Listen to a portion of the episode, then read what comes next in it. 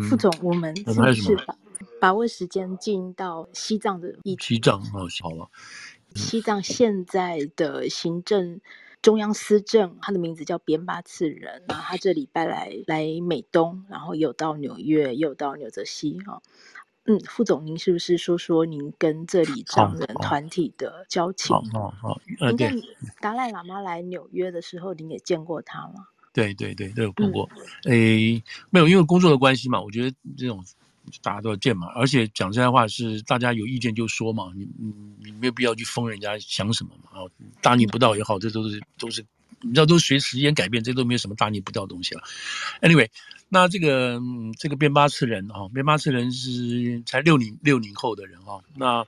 他做过西藏流亡政府的国会的议长嗯，所以他已经是已经是蛮有经验的，对于政治方面。我先讲，就西藏流亡政府就是这个就是五几年五八五七年那个时候。中国要这个中共那时候要要在西藏搞一些事情嘛，然后达赖就很不爽，就带了人就出来了啊，就带人出来就在在印度这边组成流亡政府。那那个时候在那个时候基本上是政教合一的啊，这个达赖既是宗教领袖，又是这个流亡政府的领袖，所以他的地位是相当相当崇高的。那他在这个西藏的这个，不管在西藏里面还在海外的这个藏人里头，都是一个非常非常。就是反正就是就是非常至高无上的一个这样的一个主一个一个领袖了。那随着达赖年纪慢慢慢慢慢慢这样老去，他当然考虑到很多的事情，包括这个政教合一的制度是不是要持要不要持续啊，什么这些事情。那后来他就决定说，这个政教之间要分要分了啊，政治领袖跟宗教领袖要分开。所以在这个二零这二零多少年，我实在忘记一个年现在年数了，好像二零一一年吧，那时候就开始要要这个要。要开始选举一个所谓嗯什么 civil government 的这个领袖啊，这个领袖在在在藏文分成翻成英文叫做施政啊，叫施政，actually 就是 leader，就是等于说国家领袖了，就是政府的领袖。然后选出来，选出来之后呢，那这个宗教领袖达赖就继续继续存在了等等这些事情。那个时候当然考虑到很多事情，我我讲的这个东西其实很复杂，就没有那么没有没有太多没有时间去把这个希望流亡政府，然后这些事情怎么怎么讲一遍。那就是说，嗯、就是说，嗯，从西藏人角度，事实上当然跟这个维吾尔也是蛮蛮相似的，还有包括内蒙，其实内蒙最近几年声音就比较少了。那时候所谓五毒乱华嘛，哈，那大家在讲说五毒，就这几个五毒这样子嘛，包括台独在内。那从藏人的角度来讲，是说他们觉得这个你知道，包括文化大革命在西藏所造成的这种这种破破失就剥剥这个损害这种所谓西藏的这些这个文化还有语言宗教破坏太深了啊。那时候呢，这大家如果大家回去，这不光是中国的事情，整个中国都受到影响。那他们觉得这个，而且要统治统治这个西藏，就是推行汉化教育这些事情过去，所以藏人觉得他们的文化、语言、文字都受到很大的影响，甚至要灭绝，所以他们要保绝保藏。这里都有可能，大家会说：“哎呀，这有外国的这个美国的 CIA 势力啊，英国的势力、印度的势力，这都有可能了。”但是我们现在回到这个人的这一面啊，老百姓认同这一面，那他老百姓当然是有这种感觉到，觉得汉强迫我们学汉字啊，强迫我们觉得呢，他们的的确确是有这种东西。那加上有一个有一个有一个想法，就是说，他们讲说推动一个大藏区啊，大藏区，这个嗯，英文上来讲，这个 Great Tibet 啊，跟这个 Greater Tibet 然后其实不太一样。那这个从中国我们自己就在中国自己的角度来讲的话，你藏人各地都有哈，你然后从青海啦、宁夏啦，然后到西藏，然后到云到云南这个地方，它很大。你如果把它成立一个所谓大藏区行政区的话，那基本上整个西北西这个西南或西北这一部分都归都要到藏人，然后他们形成一个主要的一个自治区政府，那这个就太大了，这种感觉。那你如果说从文化的这个藏区来讲的话，那文化上的藏人就很就就更会更广了。所以你这个这个两这个这两个观念其实一直不断在这边在这边这个这个冲突中啊，解释中都不太一样。这个反正就从你要这个事情要可以从这么汉人的角度，也可以从藏人角度，大家去大家去多看这些事情就好。我现在就回到比较落实面来讲，那基本上就是在海外这些藏人，你随着年轻人长大长大，有一些海外的藏亲就比较激动，他们认为说这样子搞没有没有希望，我们必须采取更激烈的手段去去去抗争，让他世世界的知道我们藏人真的海外藏人，比如流亡藏人，我们需要什么。所以在在二零年初吧。藏人有些年轻藏人就采取相当激动的这个激烈的手段，包括攻击在西岸，我忘了应该是旧金山吧，旧金山的这个中国领事馆有攻击过，就采取一些比较激进的手段。那这个当然不是不是主体，特别是达赖并不赞成这些事情。达赖一直觉得要走中间路线。达赖本身并不，达赖从一八呃一九八几年就已经在德国那边宣誓过了，我们不搞独立。我们不搞独立，我们希望在中共的这个中国的这个这个什么特殊特少数民族自治区的这个这个法律下，我们来形成来运作我们这些事情。他也不断的用这样子的观念去跟大陆、跟北京，希望能够进行进行交谈，陆陆续续都有在谈和平的谈判。那大家也知道，这个谈判其实是一个非常微妙的事情啊。除了除了这个，除了北京到底到底有没有心思要谈，让让承认达赖在这个。达赖在这个西藏藏民里头的这个政治宗教地位，这些等等，还有其实藏人里头也很分歧的，也很分歧的事情。这里头我们不要讲，因为讲多了我又搞不好又得罪什么人，涉及到什么事情去了。那不管怎么讲，就是说，就是说，在这个海外里头就有这样子的一些一些激进派啊什么这些，所以所以达赖在这个地方的地位。是一个平衡性的地位是非常重要的一件事情。那除了这个之外呢，那就是说，我们讲就是说，开始选出这个二零一一年这边开始选的是所谓文人政府的这样出来了。那这个就是叫四届，我们刚刚那个若星有讲叫四政。那现在经过三届出来，那现在这个现在这这位这位是第三届啊，这个人叫做呃边巴边巴次仁。那很年轻，那他基本上是在应该是在印度拿的学位吧，哈，印度拿的学位，对对对，嗯，对，印度拿的学位。然后呢，他我记得在疫情之前，他是以流亡政府国会议长的身份有到过，到过到过美国来。达赖身体最近几年不是很好，但是但是精神还是非常好，听他们讲讲。那他就有一些有一个责任，就来就来等于是说，嗯、呃，等于说有点替达赖。用政教的身政治性的身份来寻求美国的了解跟认识跟支持哈，那这一次他也他就他就来了。那这一次我以前在当时见过他是那是那时候那时候疫情之前过来，然后他就他他也他就他当选到了，在前面一届也是前面一届他前面一届的司政是是哈佛大学毕业的哦，也是学历都很高的哈。然后他来，那他这一次来了之后呢，他继续他继续还。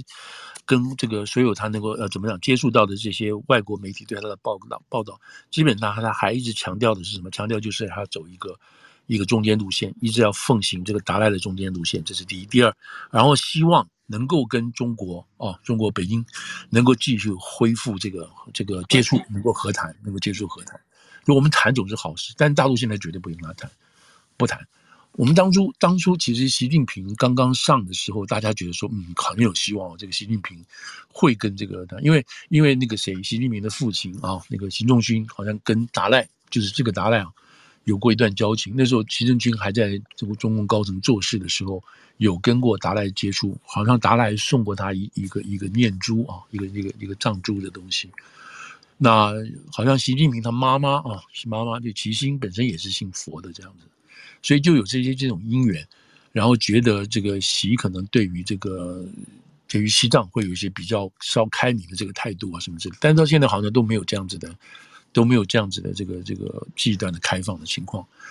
但是但是显然现在这个来的这位这位这个呃施政哈，这个边巴边巴听，那他就是觉得我们必须坚持这个达赖原来的这个路线啊，很重要的就是要非暴力，是和平。这是中间路线，我们绝对不会去做一些，因为因为在达赖那个时候，八零年代、七零年代的时候，你知道有那个巴勒斯坦那个呃，也是也也是那个流亡组织嘛，哈，解放组织，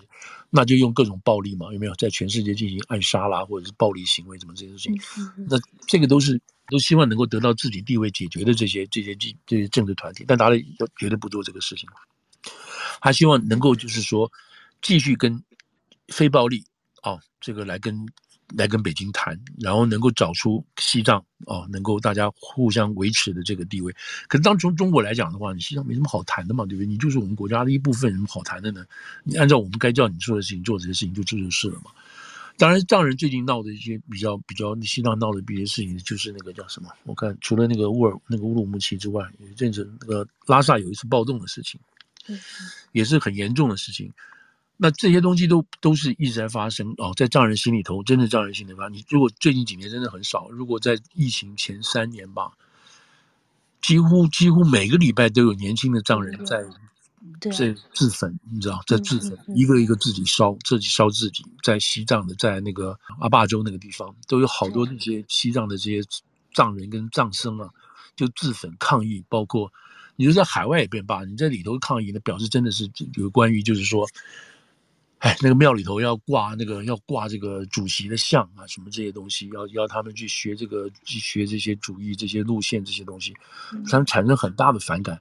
在在我如果大家真的是觉得，这其实就不久，你知道，这好像就五年前之前，那个真的是天天每个礼拜都有藏人自焚的事情，搞到这个美国的国务院都很紧张，说你们到底怎么回事啊？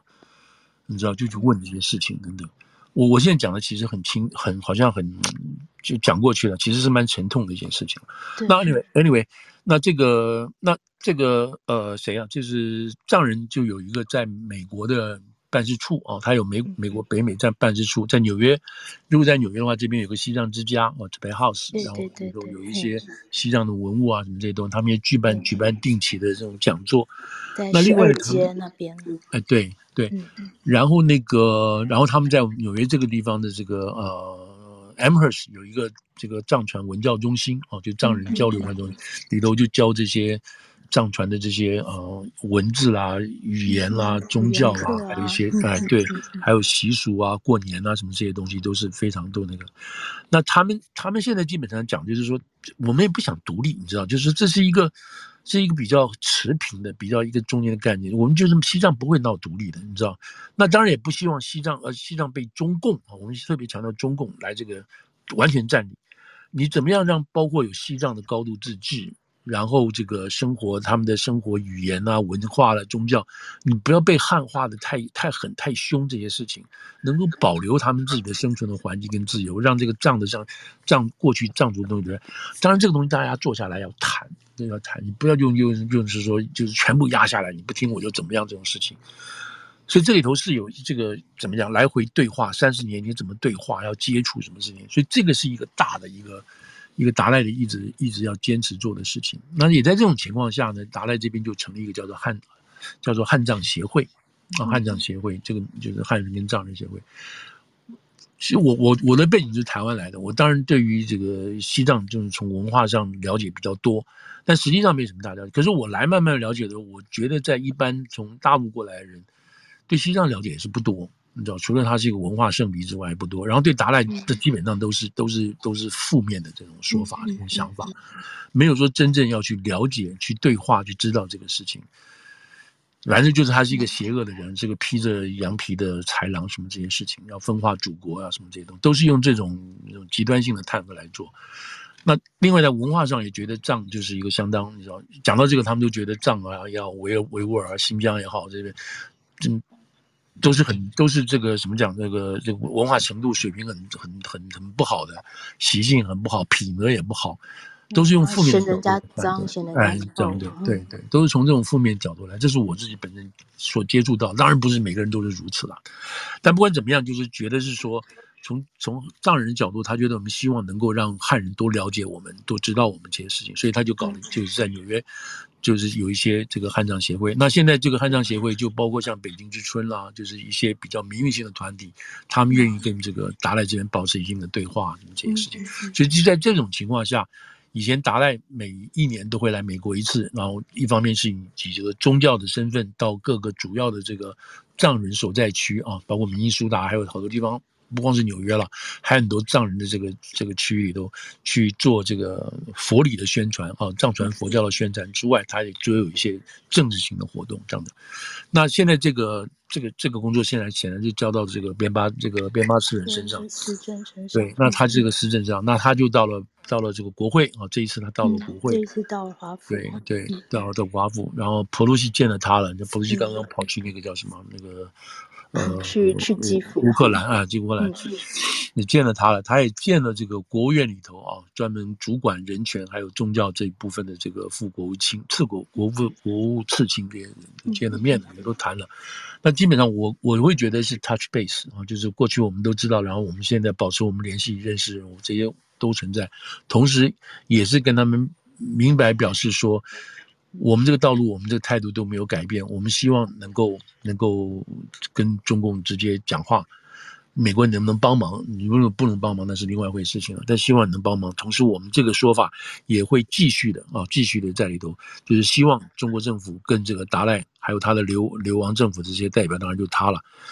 那这些都没有改变哦，因为这个现在目前为止，这个跟北京之间的对话基本上停止了。他们也不管他，也是该该镇压就镇压，该这个该封就封，还要同化就进去同化。所以这个是一直在。所以我们刚刚讲到有一大堆那个那个藏人会自焚的事情就在这边。嗯，那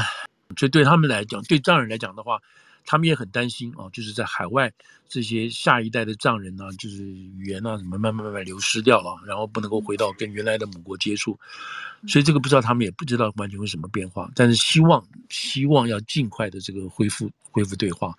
然后找出一个办法出来。那这个是他来这一次来的是这个他这一次来，也许明年来的最主要这个这个目标。你知道，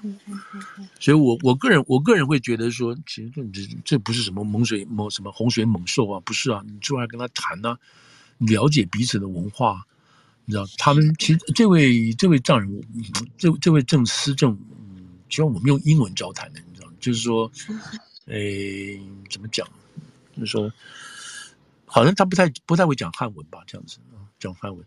达赖会讲一些汉文，还是说他因为是到美国来，然后先预设我们都讲、嗯？我也不知道，我感觉上我感觉上他是不太不太熟悉汉文吧，因为从头到尾都是用基本用用用用那个英文来，还有他有翻译跟他讲这些事情，知道？嗯，所以他因为他结束美国这边之后，回到加拿大，然后